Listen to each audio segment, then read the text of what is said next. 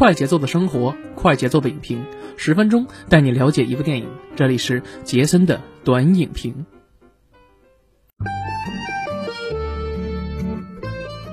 哎呦不错哦，大家好，欢迎大家收听麻呢电台的杰森的观影报告，我是杰森啊。那又到了周六了，本周六呢，继续为大家带来我们院线电影的一些点评和我个人对电影的理解。那今天要说这个电影呢，呃，跟大家这么说吧，我觉得这部电影的话，可以算是八月下旬乃至九月上旬以来我看过的一部，呃，怎么说呢，最硬核的啊国产犯罪片。啊，怎么说呢？因为这部片子的监制啊，他可是大大的有名啊，之前导过很多很多非常出色的电影。那这样，我们呢还是按照规则呢，我们还说一下我们的这个片子的一些基本信息，之后的一些信息我们再给大家讲。OK，其实今天要介绍的这部电影呢叫做《铤而走险》，没有听错，《铤而走险》啊。那么这部电影呢上映时间呢是二零一九年的八月三十号。那时长呢是一百零三分钟，截止到我们录制时间九月二号啊，上映时间四天的时间，累计票房是三千三百三十六万左右的这样一个票房成绩啊，其实呢也不算太理想啊，上映四天没有破亿，呃，我个人觉得原因就在于肯定现在这个这个档期啊，国产档期基本上很多国产的中小成本电影，像之前我们说过的。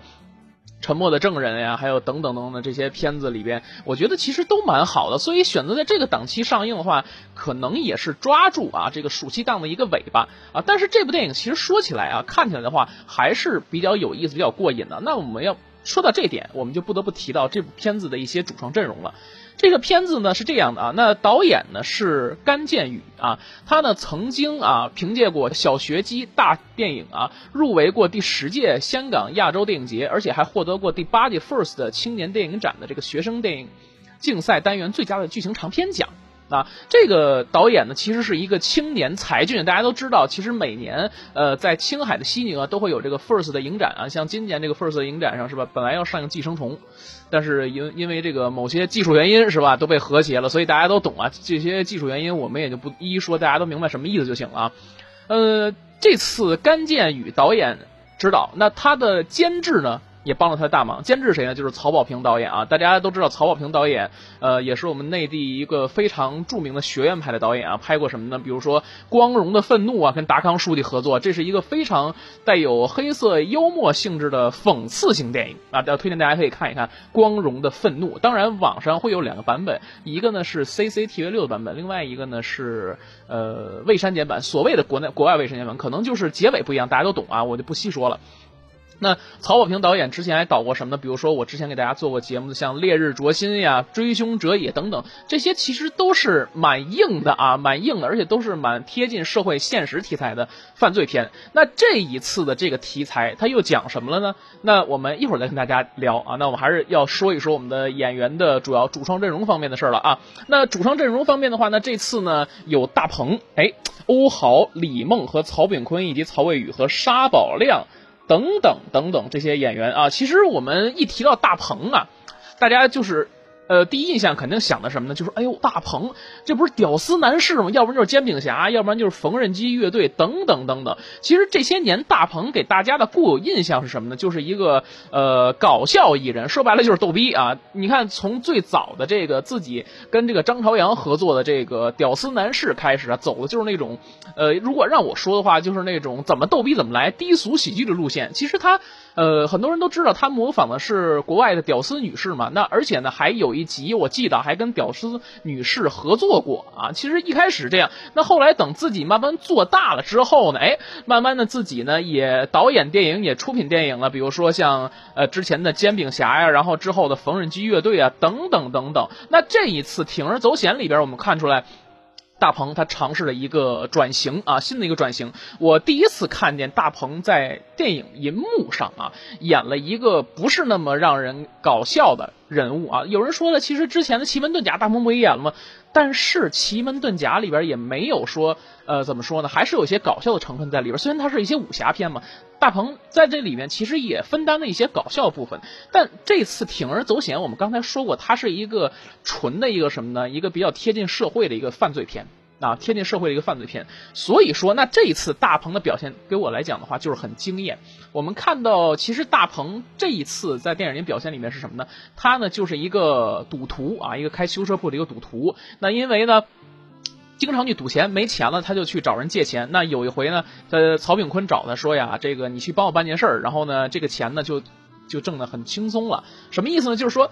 曹炳坤通过卖车，然后让他把车偷回来，偷回来之后呢，再改个啊车的颜色，改个发动机，然后这样的话呢，你就可以接着再卖啊，等于说一辆车来来回倒手啊，就卖这种这个套牌车啊，是吧？这样就发家致富。但没想到在一个雨夜啊，本来大鹏去偷车，但是呢，偷车的过程中他就发现这车后后备箱啊不对，车后座不对劲儿。那有一大哥出来了啊，说这是我车，你怎么弄着？那大哥就想勒死他。那那大哥谁演的呢？沙宝亮。啊，其实说实在，当时沙宝亮出来的时候，其实我挺出戏的。我不知道为什么，一直沙宝亮给我的印象来讲，就是唱《暗香》，或者是之前我们看《蒙面歌王》里边，沙宝亮是一个歌手，啊，是一个歌手。但实际上，其实他之前呢也参演过很多电影。但是呢，呃，给我的固有印象来讲的话呢，我觉得啊。包括说他之前演的一些综艺也好，呃，还是一个以歌手的身份来演的。呃，如果说啊，沙宝亮这一次把自己的定位来讲是一个非常硬派的、非常硬核的一个悍匪，那我觉得他跟欧豪之间的话，我觉得可能年轻的欧豪会更胜一筹。因为大家这这次看一下欧豪这次他的造型是什么呢？是一个接近于三豪的这么一个头型啊。我可以这么说，其实我严重的啊怀疑说这个片子是不是跟这个烈火英雄啊是。差不多在同一个档期拍的，因为大家其实看到《烈火英雄》里边欧豪他也是那样一个造型，他因为他演的是一个消防消防官兵嘛，所以说他的头发他必须是那样子的啊。那你看看这里边，他为了演出一个罪犯的一个凶狠劲儿，人狠话不多嘛。而且说到这儿，我发我就想到一个非常有意思的一个事儿，我看的那场的时候，我不知道大家有没有这样的经历啊，就说有人啊在旁边老给你解说，其实我听的最逗逼的是一个什么呢？他就说，哎，你说这欧豪他是不是聋哑人？他是哑巴，不会说话吧？是不是？他是不是不会说话？有时候我就觉得啊，这个事儿真的是无稽之谈啊，真的是无稽之谈。我不知道为什么这个很多人会这么想。结果说了没有两三分钟之后，突然之间，哎，欧豪就说话了。所以说，就有一种啪啪打脸的这种感觉啊，啪啪打脸的感觉啊，非常非常的就是让人觉得可笑。而且这点其实也是提醒观众朋友们，就是在影院的时候啊，就是大家尽量别这么说啊，是吧？这个我们去电影院看电影又不听你评论，对吧？而且呢，我对于这种现象的话，我就直接跟他跟他说了，我说你们稍微声音小点。好吧，就是这样啊。说这个我们在看电影，不是听你们俩讲的，可能我这个说话语气呢，可能也比较硬一点啊。那男的看了我一眼之后，可能也怂了，就没说什么。我觉得其实，在影院里面，这种不良的风气就得去抵制啊。你包括说这个在电影院里头拿手机啊，比如说你看什么手机之类，你这灯啊，就是你的光晃眼睛，是吧？这个呢也是比较操蛋这么一个行为啊。在此呢，我们也是呼吁一下，提倡一下大家文明观影啊，文明观影啊。OK，其实欧豪这边演的呢也不错，虽然说的话，我觉得虽然是。两兄弟啊，他其实跟这个沙宝亮之间演的是两兄弟啊，一个叫夏曦啊，还有一个叫夏涛啊。这个沙宝亮演的哥哥，但是你明显能看出来，这哥哥是一个，呃，演的一个老大的这么一个感觉。但是我觉得，其实这个哥哥的老大的这种狠劲儿，其实没有体现出来。呃，可能也是因为沙宝亮的这个演技有限嘛，反倒是觉得说这个欧豪演这个愣头青的这个角色，其实更让我喜欢，因为他更贴近于这个片子的整个的一个呃发挥吧。反正我个人来讲的话，欧豪这次表现来说可以。其实欧豪这几年的话，我觉得蛮努力的，蛮努力。你包括说之前他演过一些正剧，你像从左耳开始认识欧豪啊，那到后来你看他演过一些正剧，比如说在《建军大业》里边演的咱们的伟人叶挺先生啊，那然后呢，你说又演了一些其他的一些片子啊，比。如说在八百里也饰演那些角色，而且也在烈火英雄里边也有出演的一些角色。你包括妖猫传等等等等，他在不停尝试一些角色。我觉得其实很多人都说欧豪呢是个小鲜肉，但是我觉得啊，呃。九零啊，九零年代的人，他是九二年出生。我觉得其实这个年龄段来讲，对他来讲的话，呃，我觉得是一种成功。首先，我能从他的身上能看出他演技这些进步，从一开始左耳那种比较青涩，到后来一步一步的发展，到现在饰演的这个悍匪一个角色啊，我觉得 OK，这个人设是成功的啊。包括说他从包里拿枪的细节来讲啊，而且包括那种狠劲儿来讲。我觉得这个年轻人，哈哈，这个年轻演员来讲敢拼，我不知道大家有没有注意这样一个细节，就是他有一场戏啊，有一场戏，呃，是一开始大鹏追车嘛，大鹏在雨中偷车，那欧豪呢怎么说呢？他发现这个偷车之后，拿枪去追啊，比如说开枪去打，而且他还扒着这个车。其实这段镜头，其实我看的这个演员其实还算蛮辛苦、蛮拼的啊，蛮拼的啊。呃，不像说现在某些演员说这个演戏的时候还要抠像、找替身等等等等啊，就是不做作。我觉得其实欧豪这几年蛮努力的，蛮努力。这个其实是给我一个最大的一个怎么说呢？看这个电影的一个惊喜的一个点吧。然后其次就是大鹏，刚才我们说了，大鹏。他之前都是一些搞笑的元素在里面，但这一次呢，他演的这样一个小人物，呃的一个转变嘛。这个电影其实可以说的就是小人物的一个转变，从一开始的一个呃赌徒啊，那到后来说从这个后备箱里边发现了说有一个小女孩之后，他的内心是挣扎。说明其实大鹏饰演的这个刘晓俊的这个人设啊，其实还是有一定良知的。你包括说有好几次啊，曹炳坤饰演的这老万都说说让那个刘晓鹏说，呃，让刘晓俊啊说你把这孩子我不管，你把这孩子要不然你就给送走或怎么怎么着，你给扔了啊。你看有一场戏是这样的，在雨夜的时候啊，这个大鹏开着这车本来说想扔这孩子。啊，想扔这孩子，但没想到的是说呢，把这个孩子扔到这个一个这个雨棚啊，扔到了一个这个公交车的一个候车站的时候呢，给这孩子塞了一百块钱，说赶紧回家吧，是吧？赶紧回家。但后来呢，上了车之后又于心不忍，说你想想大雨天的一个孩子，一个五岁的一个小女孩啊，马上就六岁一个小女孩，拿着一百块钱，她能去哪儿啊？对吧？索性后来还是心软了，就把这小女孩接过来了。而且你看，其实到后期啊，一开始大鹏他真是为了钱，你包括说说一开始他想的是什么呢？他就是说。把这个单纯把小女孩送走，但是一听说给小女孩他们家打电话，给他妈打电话，一听这个小女孩值两百万之后，他的这个人性又犹豫了。其实这点我觉得真的是把一个普通的一个小人物给演活了。一般人啊，比如说这个电影可能说他要搞喜剧路线，那可能就是把这小女孩留在身边啊，是吧？发生了一些奇怪的搞笑的事儿，然后这帮贼可能演。但实际上，因为这个不是喜剧片，他拍的是一个什么呢？拍的是一个非常严肃的一个社会题材的犯罪片，所以他把小女孩留在身边，OK，没有错。没有错啊，他想把这个小女孩还回去。那同时呢，他又受到了这个夏涛和夏曦两兄弟的威胁。那这时候他怎么办呢？你换做大家，大家应该怎么想呢？那这个时候他首先想的是报警。但是报警的时候呢，老万说了，说你疯了是吧？你看看是吧？偷车多少年，改装车多少年，绑架多少年？你自己想一想，这一下又给憋回去了。那通过他家长的这通电话，他觉得这小女孩值二二百万，所以他就想到这么一个事儿，说。我们要不要通过一种手法，说把小女孩我成安全的给你送回去？那同时呢，两百万我也拿到手，然后这样的话我也能把这债还了。其实大鹏饰演的刘晓俊的人呢，其实本性不坏，挺好的。你到后期说他，甚至说这二百万啊，我。不要了，为什么呢？因为其实有一场戏，大家应该能够注意到啊，这个刘晓俊呢，本来说想把这二百万拿到手里，放放在车里走人啊，但是呢，他为了救这个小女孩，因为他看见这个欧豪饰演的这个夏曦嘛，拿着拿着这个枪就要上这个呃台阶了啊，要要追这个小女孩，因为这个小女孩值二百万啊，值二百万，因为一开始李梦呢是要花钱去雇这俩哥俩，就是要绑她啊，就是要绑她。那要把这小女孩追到手之后，那这个小女孩这个价值呢，那可就不一样了啊，就可就不一样了。那。为了说什么呢？不让小女孩受到伤害，那刘晓俊呢？再一次的啊，他的身体、心底的良知被唤醒。那于是呢，又跟欧豪展现了这个展开了一次的恶斗，把小女孩救了回来。其实你看，从这点开始的话，刘晓俊这个人其实人物的性格特点有明显的改变。大概在一个小时以后吧，你看完全就变了。包括说他为了这个小女孩，可以跟老万反目成仇，比如说他打老万也好，怎么怎么也好啊。老万其实这个人的人性呢，其实我觉得看出来，这里边可能没几个好人。啊，这里边可能就是这样，没几个好人啊，真的就是这样。你看老万最后呢是让这个欧豪饰演的夏曦给干掉，人狠话不多那种嘛，掏枪直接咚咚两枪的这个毙了，然后把这个人的尸体给烧了啊。对，这里面其实挺狠的。为什么说这是一个硬派电影呢？就是这样啊。那之后呢，大鹏哎又带着小女孩一步一步，比如说跟他妈交易也好。当其实最后大鹏得知真相的时候，为什么李梦要雇人去绑这个小女孩的原因，是因为他想通过这个小女孩找他妈要两百万，然后救他爸。啊，呃，其实这里边我要再说一个什么呢？我要再说一个小女孩这个小女孩的演员啊叫乌兰托娅朵，啊，一开始其实我看这个字幕出的时候，我还以为是这个唱歌的乌兰托娅，但实际上不是啊。这个小女孩其实给我的感觉啊，就是说怎么说呢？虽然说五岁。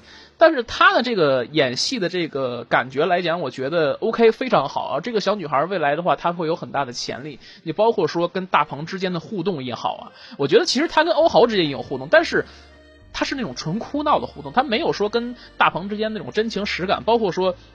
有一有几场戏，大鹏跟他一块儿摸摸他脑袋呀，或怎么样呢？就是那种纯粹的这个成年人对这个小孩的一种关爱。那其实这个小孩他也能明白啊，就是那种奶萌奶萌的，有时候也奶凶奶凶那种啊，就是非常非常可爱。这小女孩演的，她不像一般的那种小女孩，就是那种表现的非常的怎么说呢？非常的做作，她就是非常的非常的刻意。但是她呢，就是感觉非常自然，让人看完之后就。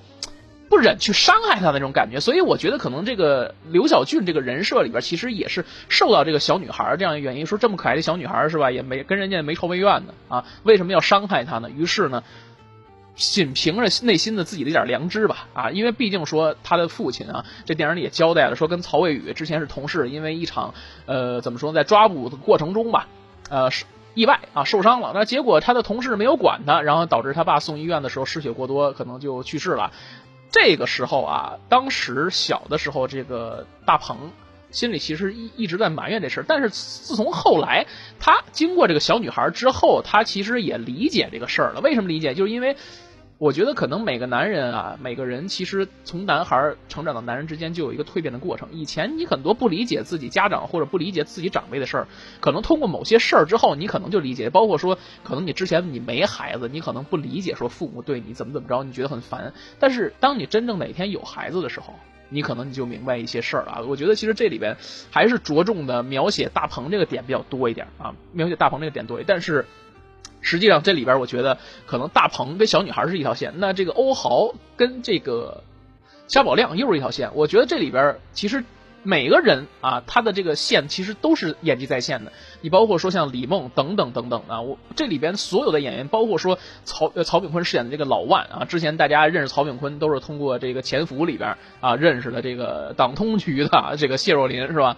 其实每位演员都是在线的，而且你看这个导演选的这个，包括配角也好，他们都是不是特别知名，但是同样都是演技在线的。这个其实就符合呃监制曹保平导演啊，对于他之前用人的这样一个关系。你包括说他当时。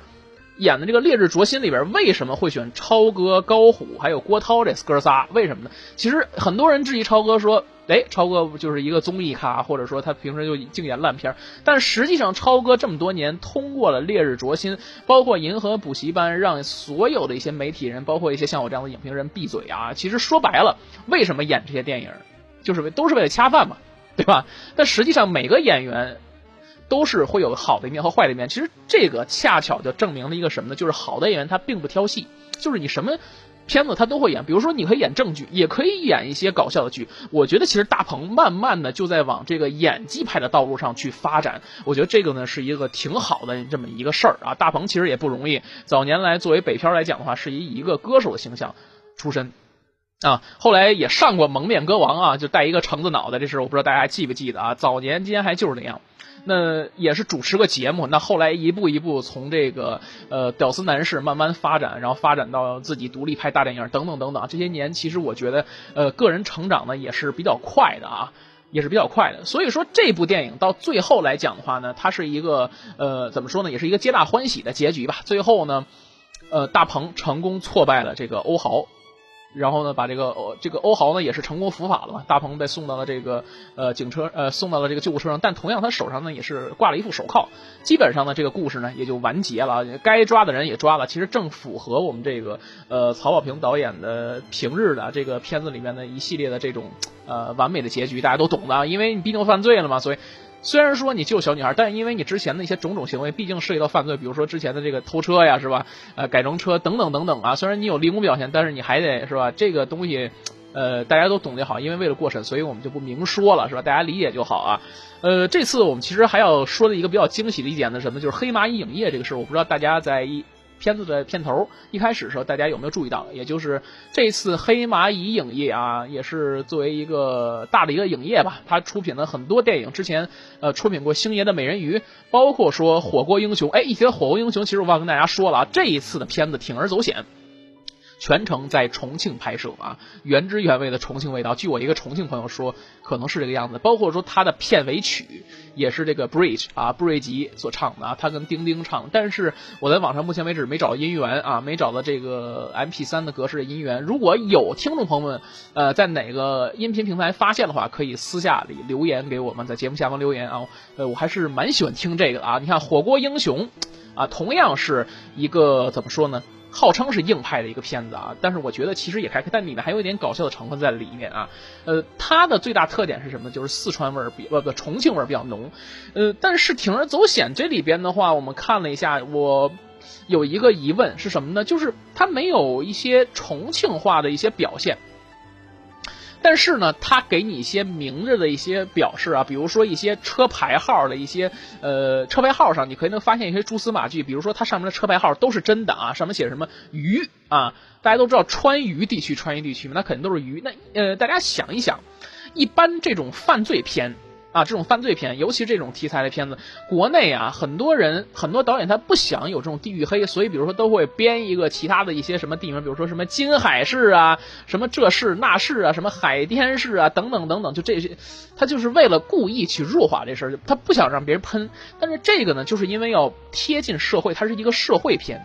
社会犯罪片啊，它就要贴近真实，所以说呢，给弄了一个这样。我觉得这也是曹保平导演的一贯的一些风格在里边。毕竟有他监制来讲的话，呃，我觉得 OK，没有什么问题啊，没有什么问题啊。那之前其实黑八一影业还出品过一些，呃，像《绝地逃亡》啊等等等等这些电影啊。那这几年其实黑八一影业啊，作为一个怎么说呢，一五年成立一个年轻的影业来讲的话，它的最大贡献就是对 First 青年电影节的这样一个支持吧。它作为它的一个合。合作伙伴啊来讲的话，很提供了对很多青年导演的一些支持，而且之前他也出品过 First 电影节里边的电影，比如说像呃段奕宏演的《暴雪将至》啊，还有一些像其他的像那个呃宋阳啊，就是大家都知道他是演过这个徐浩峰导演的御用的演员，宋阳他演的《暴虐无声》这两个片子其实也是从 First 的电影节开始啊走进大家的视野。啊，做大事，所以说黑蚂蚁影业就是对我个人来讲啊，我觉得可能它也是一个中国内地里边少有的扶植青年。电影创作的这么一影业啊，也是值得呃其他影业学习吧啊，可以也可以说是这么一些。它其实不光是为了钱，我觉得可能现在很少有这种影业，就是说不光是为了钱去操作，看中了一些潜力股。你就包括说几年之前啊，那这一说可能都得是呃差不多快小十年了吧，得有十年了。呃呃，刘德华有的这个华仔啊，华仔有的这样一个什么呢？叫亚洲新导演计划。你像当年出品的扶植了很多的这个年轻导演，比如说像宁浩导演啊，你看现在多火。啊，我觉得其实，呃，在这种中国电影的这种票房的一个大背景之下吧，很多的一些呃，比如说五零后、六零后的一些导演，包括说七零后的电影那些导演啊，呃，其实他们也是长久的霸占那个票房榜。但是我觉得新人的这个导演还是要涌现出来啊，呃，未必说能像说怎么说呢？像香港电影那么尴尬，因为大家都知道香港电影，我们之前常说说现在香港电影里边这个演员老龄化最严重啊，很多人都唱衰香港电影就说香港电影不行了，等等等等的，为什么呢？因为香港电影的现在的活跃在荧屏上的影人基本上横跨了得有呃两代人吧，反正我父亲那代啊，他们就看过刘德华，看呃我父亲那代他们看过周润发发哥，包括呃秋官郑少秋等等等等。你说现在这些老演员，呃。年逾六十左右，你说最年轻的像古天乐的，现在都四十好几了，对吧？呃，我之前我也在群里面给大家发过这样一个香港电影的这个影人的一个混剪，你会发现很多香港影人都是什么呢？比如说都是六零后、七零后，呃，很少现在基本上差不多都是很少有八零后吧，就四十多岁啊，基本上呃正当年的啊，也可能都是四十四十七岁出身了啊，四四十多岁了。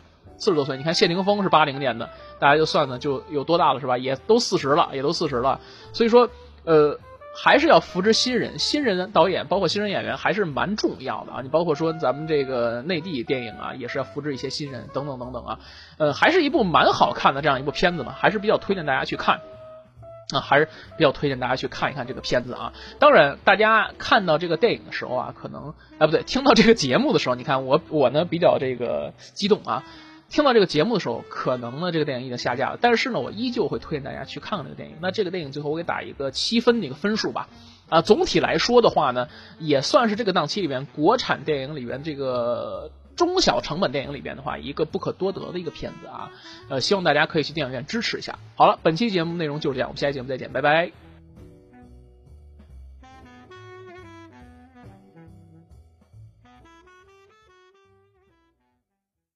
哎呦，节目听完了，我是麻辣电台的台长杰森，欢迎大家添加干嘛电台官方微信，微信 ID 是文博小号的全拼，加入我们的社群，一起交流成长吧。干嘛电台扫清你人生路上的所有坑，付费订阅请关注微信订阅号。干嘛播客。